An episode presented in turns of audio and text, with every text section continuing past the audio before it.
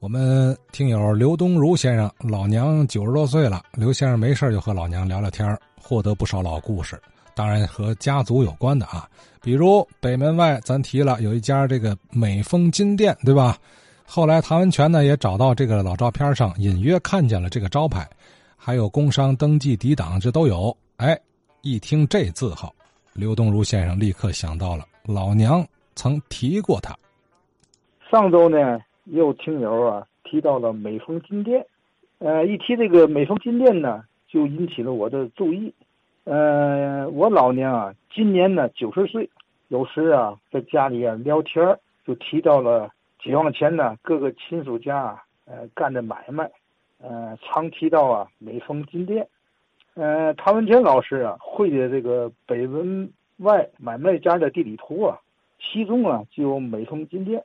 呃，这个位置呢，也是我老娘啊所说的那个地方。美丰金店的经营者呀，叫杜连璧，连排的连，壁是墙壁的壁，是我老娘的大姨夫。我管杜连璧呀叫大姨老爷，但是呢，我没见过他。杜连璧呢，要是活着的话呢，大约一百二十多岁。嗯，他是天津人，有四个儿子，一个女儿，最小的儿子啊，去年也。去世了，九十岁吧。呃，美丰金店呢，有的听友啊，你管它叫美丰银楼，但是我老娘啊，还是管那地界叫美丰金店。美丰金店呢，从上世纪三十年代、四十年代啊，一直到经到解放吧，在上世纪啊四十年代，我老娘才十几岁的小孩所以他呢也没有去过金店的那个那个店里吧。也不知道那里的经营情况，但是我老娘呢，小时候呢，常住在这个杜连璧家里头。当时这个杜连璧啊，家住在东北角啊，城里的三义庙大街，住的呢也是独门独院。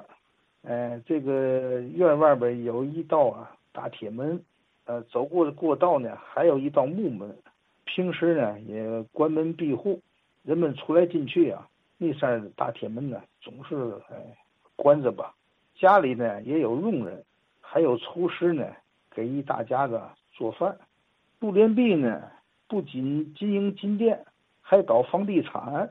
他在河北大街呀，粉塘溜胡同盖了许多平房，大约得有几十间吧。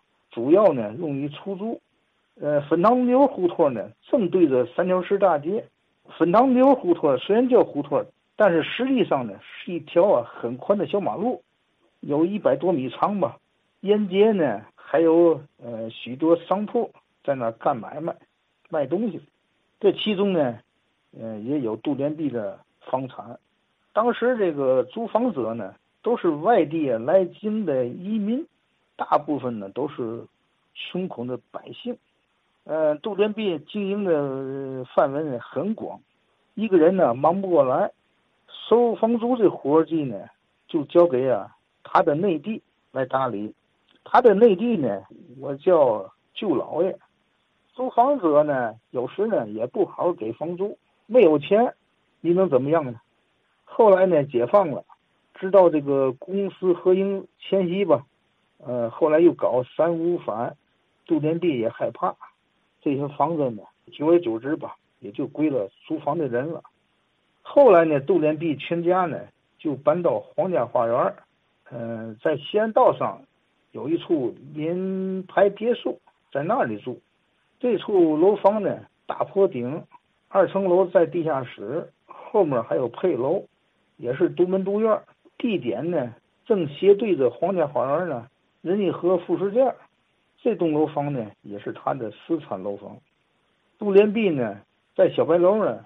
还有一家棉棉布庄，地点呢就在那个大沽路上，从七十林啊这边走，呃，走开封道到了大沽路啊，往右拐，第二家就是他干的棉布庄，第一家啊在路口八角，呃，第二家呢就是杜连璧干的棉布庄吧，叫什么名字我老娘也不记得了，呃，这栋楼呢底座呢很大，一共三层。嗯，咱们从老照片上也能看到。提起这个棉布庄啊，我爷爷跟杜连璧也认识。我爷爷在一九零九年前后啊，在北马路北海楼那里干过，呃，绸缎庄吧，那是叫美昌，呃，绸缎庄。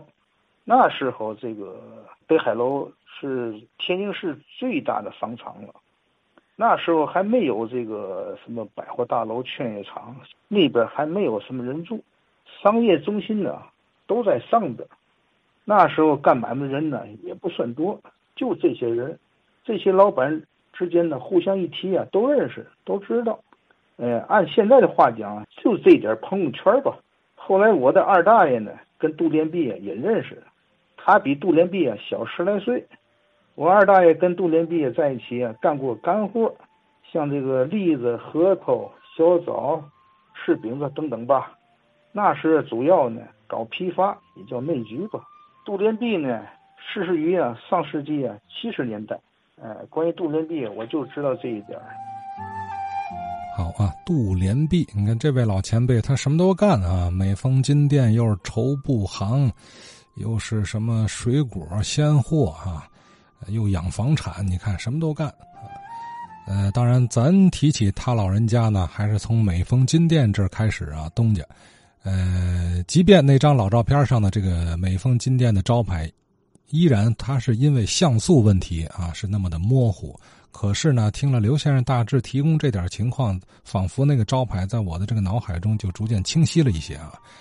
这个记忆需要历史影像和历史资料来佐证，而历史影像和资料，我觉得啊，也需要靠老人们的记忆，让它生动立体、活化起来，对吧？